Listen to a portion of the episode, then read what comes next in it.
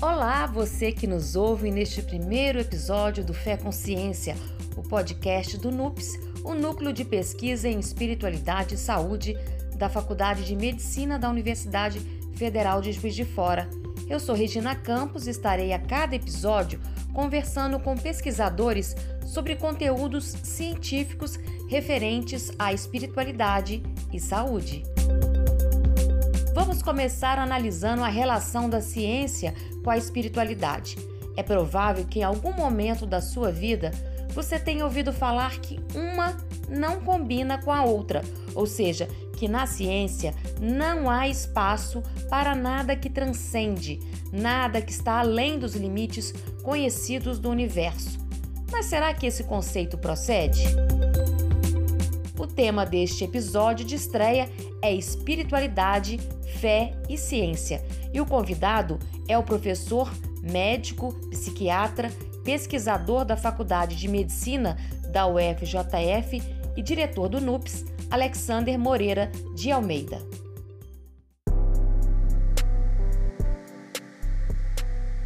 Sempre existe essa questão de que a ciência não combina com a espiritualidade, com a fé. Como é que o senhor, como cientista, pesquisador, lida com essa situação, com esse, com esse questionamento? Então, isso é bastante interessante, porque às vezes a gente assume algumas crenças, algumas ideias, como se fossem verdades inquestionáveis. A gente aprende isso mesmo na escola, ou em livros, ou em revistas, de que há sempre um necessário e absoluto conflito entre fé, religião e ciência, como se fosse sempre. A gente não sabe, na realidade, que essa ideia de um necessário conflito entre fé e ciência é uma ideia que foi construída no final do século XIX. Isso não era assim antes.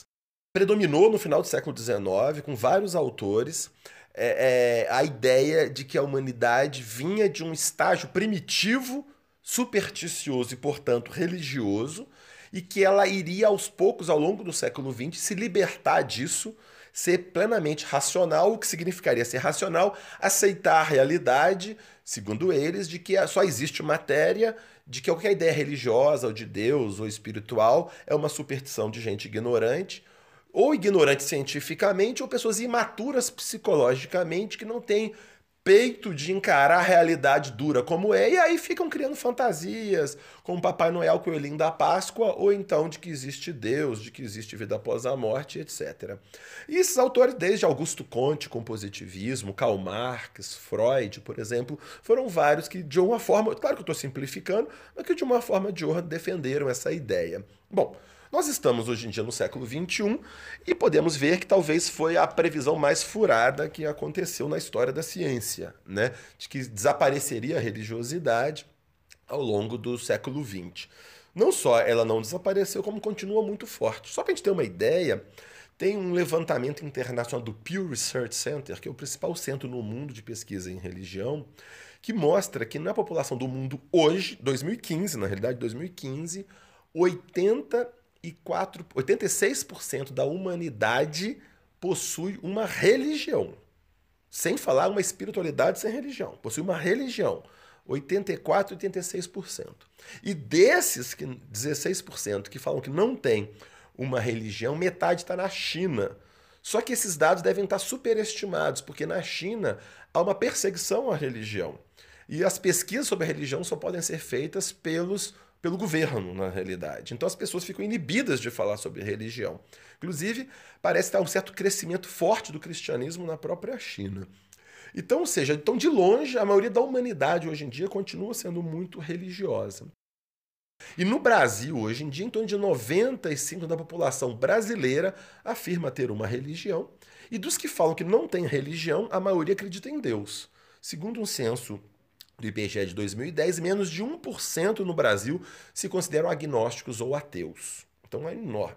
Nós temos uma outra pesquisa da população brasileira também, em que mostra que mais ou menos um terço da população brasileira frequenta um grupo religioso pelo menos uma vez por semana. E mais, adolescentes também. Um terço dos adolescentes frequentam um grupo religioso pelo menos uma vez por semana. Isso é mais do que na balada ou no shopping center. Ou seja, e embora eu costumo brincar né, na malhação, nunca nenhum jovem vai na igreja, por exemplo, vai à igreja. Né? Ou seja, cuidado com as visões que a gente tem que não refletem o que realmente está acontecendo no mundo. Então, ou seja, é a atividade social não obrigatória como trabalho estudo que mais brasileiros fazem. É, e é um grupo religioso. Então, isso é bastante importante e nós vamos ver que isso impacta a, a, saúde e tudo mais. Então, a ciência, enquanto ciência, ela não pode, por dogmatismo, negar a estudar um fenômeno que está na nossa cara. Não só está na nossa cara, como sempre existiu, desde que o ser humano é ser humano. As primeiras atividades humanas já demonstração de religiosidade. Nós percebemos que a pintura rupestre mais antiga que se tem notícia, a caverna de Chavée-Pont-d'Arc, na França, ela é, há uma série de pinturas sugestivas de que aquilo era um ritual religioso. Quem quiser entra e vê no YouTube um documentário chamado A Caverna dos Sonhos Esquecidos. É espetacular que conta exatamente sobre essa caverna. Ao longo da história da humanidade, algumas das principais obras humanas, como as pirâmides do Egito, né, o Taj Mahal, a Catedral de Notre Dame, Pietà, né, Michelangelo é, é, pintando Davi, por exemplo, algumas das principais obras da humanidade têm ligado, ligação com a religiosidade. As universidades surgiram de um contexto religioso e foram criados pela religião. Né? É, a Universidade de Oxford, por exemplo, que é atualmente no ranking internacional a melhor universidade do mundo, ela tem como lema Dominus Illuminatio Mea, que significa o Senhor é minha luz. Né? Então, ou seja, a, a, essa relação é muito antiga. Então, só trazendo então, sobre ciência e religião, desde a Grécia Antiga, Pitágoras, Sócrates, Platão, os fundadores da, da filosofia moderna, todos eram, eram profundamente espiritualizados e não separavam muito o aspecto espiritual do aspecto é, racional, científico, filosófico. Era tudo uma exploração única. Isso assim foi na Idade Média e mesmo na Idade Moderna. Uma ideia equivocada dizer que a revolução científica, com Galileu, Kepler, Newton, Francis Bacon, surge de uma oposição à religião. É o contrário. Todos esses indivíduos eram profundamente religiosos. Mesmo Galileu era católico e a filha dele era freira. Ele teve conflitos ali com a igreja, com alguns membros da igreja, com, né, com o Papa num certo momento. Mas, inclusive, eles se viam os fundadores da ciência moderna, Robert Boyle, Francis Bacon, Galileu, Kepler, Newton, todos eles se viam como sacerdotes de Deus, porque ao estudar a criação, eu entendo e louvo o Criador. Então eles diziam que estudar a ciência venceria a superstição com visões equivocadas sobre Deus e sobre a natureza. Então, isso sempre caminhou mais neste sentido. Só mais ou menos a partir do, do meados do século XIX que começa a surgir uma visão de uma necessária surgir já existia antes, mas começa a tomar corpo, né, de monto vista social, uma visão de uma necessária oposição entre ciência e religião, é, é, e que predomina durante boa parte do século XX. E que atualmente isso já está bem por terra né, de que necessariamente hoje em dia é considerado um grande mito histórico criado no século XIX, a ideia de que ciência e religião estão sempre em conflito. Tanto é que as principais universidades do mundo, Harvard, Oxford, Cambridge, têm centros de pesquisa de ciência e religião. Ou seja, é um mito dizer então que há conflito entre a ciência e a religião um historiador chamado Ronald Numbers publicou um livro pela Universidade de Harvard que se chama Galileu Goes to Jail, ou seja, Galileu vai para a prisão e outros mitos em ciência e religião. E ele afirma que o maior mito na história da ciência e religião é que elas tiveram em permanente conflito. E só para dar um outro exemplo que é, eu, fiquei, eu mesmo fiquei muito chocado quando eu li a primeira vez, há uns 10 anos atrás, esse livro. Na introdução ele fala o seguinte: quando a gente pensa, de um modo geral, que há centenas ou milhares de cientistas que foram perseguidos e mortos pela religião. Ele afirma, o maior historiador da ciência no mundo e na área de ciência e religião afirma que até onde ele sabe, nenhum cientista, nenhum cientista foi morto por perseguição religiosa devido às suas visões científicas. Nenhum, não há na Todo mundo cita um caso do Giordano Bruno, Mas Giordano Bruno, na realidade, ele, ele era um religioso e astrônomo, e ele foi morto não por visões astronômicas, por, ele foi morto pela Inquisição, sim, mas por questões teológicas, visões de Deus, de Jesus, etc.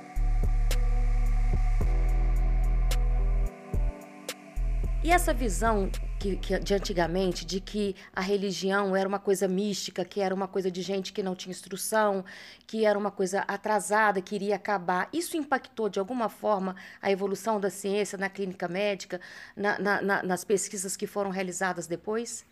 Sim, impactou muito. Então, uma das coisas que acontecia, como eu disse antes, era a visão de que a religiosidade era algo de gente ignorante, né, sem instrução, e de gente fracas emocionalmente. Ou seja, a pessoa não tem peito, né, maturidade para encarar a realidade dura como ela é, porque segundo essa visão nilista, a vida não tem sentido, não tem propósito, é tudo fruto de forças casuais materiais e qualquer busca de sentido seria uma, uma fuga da realidade. É, essa é a ideia básica.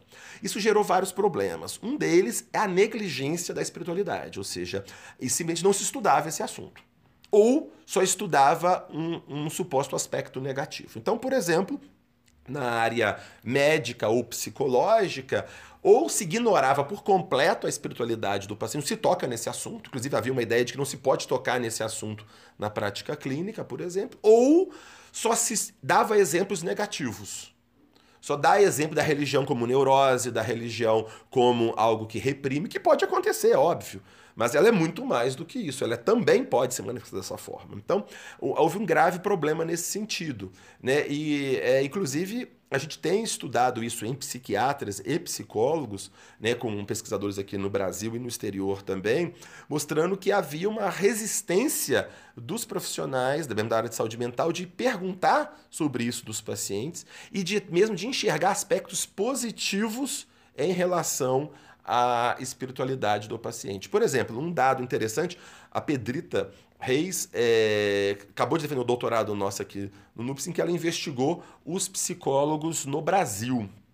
E o dado mais interessante é que, primeiro, os psicólogos a maior parte são religiosos, embora menos na população geral, mas o dado que foi, nos surpreendeu foi quanto mais bem educado o psicólogo, se ele tiver doutorado e pós-doutorado, menos ele aceita que a religiosidade pode ter aspectos positivos. Olha que coisa mais estranha, ou seja, o treinamento científico implantou crenças não científicas no psicólogo, que hoje em dia é um dado, é um dado da ciência que a religiosidade está associada de modo geral a aspectos positivos. Isso é, uma, é um fato, é um dado. Ou seja, esse dado é negado quanto mais treinamento a pessoa teve. Ou seja, tem alguma coisa errada neste treinamento que sonega a informação científica que existe e implanta ideologias, crenças falsas nesse sentido. Então, esse é um aspecto importante. Então, muitos profissionais estão desequipados para lidar com a religiosidade do paciente. O que, que acontece muitas vezes? O paciente quer falar o assunto e o profissional ou ele muda de assunto ou ele tem uma resposta desqualificadora muitas vezes. religião impacta positivamente na saúde do paciente, isso não teria que ser uma pergunta feita na anamnese do paciente com o profissional de saúde?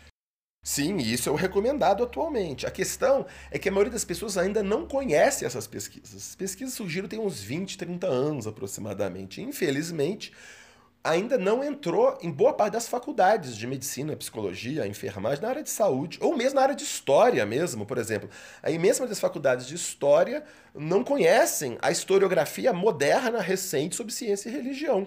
Né? Então, isso ainda está tendo, está gradativamente entrando no treinamento. As pessoas não estão treinadas, mas sem dúvida, esta é a recomendação. Por exemplo, a Associação Mundial de Psiquiatria publicou recentemente um position statement, ou seja, um, uma declaração formal de recomendação aos 300 mil psiquiatras do mundo sobre a importância de se levar em consideração a espiritualidade do paciente, de perguntar e de saber que ela pode ter impactos positivos, negativos, mas que ela deve ser considerada sem dogmatismo e sem é, intolerância. Porque, obviamente, a questão não é impor a religiosidade sobre ninguém, mas não ignorar. Então não pode ser um tabu. Do mesmo modo que a sexualidade é um tabu, e hoje em dia você precisa perguntar sobre a sexualidade do paciente, porque isso pode impactar a sua saúde, eu tenho que perguntar sobre a sua religiosidade, sua espiritualidade. Não, mas, claro, o que me interessa é o que interessa para o paciente. E não eu ter que impor a minha visão religiosa ou antirreligiosa, porque esse é um outro problema. O profissional pode querer impor ou uma visão de querer converter o paciente para a sua religião ou converter para o seu ateísmo, por exemplo. As duas posturas são completamente inadequadas. Essa questão de Freud ter é, desqualificado a religião, de ter colocado que era uma coisa de gente ignorante, isso influencia na psicanálise que é feita hoje, é, atualmente no mundo? Isso influenciou bastante, né? Uma visão bastante negativa da religiosidade dentro do contexto da psicanálise em todo o mundo. Ele tem um texto chamado né, é, O Futuro de uma Ilusão, né, que é o texto do Freud fundamental sobre religião, e a ilusão seria a religião, futuro de uma ilusão. E tem um amigo do Freud, que era um pastor e também psicanalista, devolveu um artigo para o Freud chamado A Ilusão de um Futuro, que era o Freud uma ilusão de um futuro religioso, que, uhum. o que foi o fato. Embora o Freud depois deu uma certa elaborada nessa visão da religiosidade, uma visão menos é, menos maniqueísta sobre religião, mas predominando uma visão bastante negativa de religiosidade. E isso, sem dúvida alguma, influenciou muito a psicanálise ao longo da, do século XX, embora tenha mudado bastante. Há autores né, é, psicanalistas como Winnicott e outros têm uma visão muito mais aberta para a espiritualidade, James Lomax é um psiquiatra, psicanalista também importante americano, tem uma visão bem mais aberta sobre a espiritualidade. Então, hoje em dia, há uma, um grande grupo de psicanalistas tem uma visão mais aberta é, sobre a espiritualidade. Então, hoje em dia, como é que se dá essa questão da ciência com a religião? Então, se você entender a ciência como aquilo que procura explicar o que existe na natureza, existe no mundo, nas pessoas, então é obrigação da ciência estudar o fenômeno religioso. Desde um aspecto psicológico do ser humano, né, é, ou, ou um aspecto histórico, social, ou seja, a ciência precisa estudar, não pode negligenciar o, a, o fenômeno religioso e também não assumir uma postura dogmática. Por exemplo, assumindo uma ideia que nós chamamos de um cientificismo materialista, que é uma ideia equivocada, por exemplo, de que a ciência teria comprovado que no universo só existe matéria e forças físicas e qualquer coisa fora disso é superstição. A ciência não demonstrou isso. Isso é uma visão de mundo, é uma cosmovisão materialista que é legítima, a pessoa pode ter, mas não decorre necessariamente das visões científicas. Tanto é que os fundadores da ciência moderna, como eu comentei, não tinham essa visão cientificista materialista. Então, a ciência precisa estudar o fenômeno espiritual sem assumir a priori que já sabe o que, que ele é. Ah, eu sei que eu posso explicar necessariamente o fenômeno espiritual em questões biológicas ou psicológicas apenas, sem é, negando talvez a possibilidade que a experiência espiritual possa ser algum tipo também de experiência real de acesso ao transcendente. Nós não podemos, a priori, dizer como o mundo pode se comportar. Cabe nós uma certa humildade filosófica e intelectual de tentar entender o mundo e talvez essas experiências espirituais podem nos ajudar a entender, ampliar a nossa compreensão do universo. E como é que isso se dá então? A ciência precisa estudar com humildade e com rigor a espiritualidade. Eu costumo dizer, nós temos que caminhar num estreito caminho entre, os, entre uma, um, uma negação dogmática e uma credulidade ingênua. Nós precisamos estudar com respeito e rigor. Eu acho que a ciência pode estudar qualquer assunto, desde que seja com ética e com rigor científico metodológico. Essa é a questão. E aí tem se aberto, como eu disse, em vários centros pelo Brasil e pelo mundo de estudo de ciência e religião. As universidades estão cada vez mais pesquisando. Mais aberto isso. Por exemplo, a Universidade de Oxford tem o Ian Ramsay Center for Science and Religion, um centro na Oxford de ciência e religião com a qual nós temos parceria constante. Temos atualmente um pesquisador nosso, um professor Humberto Schubert, fazendo um, um, um estágio de pesquisa lá. Já tivemos pesquisadores de lá que, assim como a de Harvard, de Cambridge, de várias. E no Brasil, nós temos, por exemplo, o NUPES, né, o Núcleo de Pesquisa em Espiritualidade e Saúde, da, da Faculdade de Medicina da Universidade Federal de Juiz de Fora. Temos investigações históricas, filosóficas, sociológicas, investigações psicológicas, neurocientíficas, psiquiátricas, de toda a dimensão espiritual. Assim como nós temos outros grupos, né, no grupo, um grupo muito importante de psicologia da religião da USP, fundado pelo professor Geraldo José Paiva, da psicologia, e agora coordenado pelo professor Wellington Zangari. Então, nós temos vários núcleos é, no Brasil é, que estão investigando esse assunto e cada vez mais atraindo a atenção. E um dado bem interessante: o Brasil é atualmente um protagonista no mundo na área de estudo de espiritualidade e saúde. Só para a gente ter uma ideia, o Brasil, na ciência global, é o 13 terceiro país que mais produz ciência como um todo em artigos científicos internacionais. Na área de espiritualidade e saúde, nós somos o quinto país que mais produz. Ou seja, o Brasil é um protagonista importante na área e está crescendo cada vez mais. Chegamos ao final do primeiro episódio do Fé Consciência, agradecendo a contribuição do professor, diretor do NUPS, pesquisador Alexander Moreira de Almeida e agradecendo a sua audiência Convido você a participar da produção deste podcast, enviando perguntas ou sugestões de temas para os próximos episódios. Mande um e-mail para feconsciência.podcast@gmail.com. A produção deste episódio é de Paula Mata e a edição de som e a trilha sonora de Romário Rodrigues. Até o próximo episódio.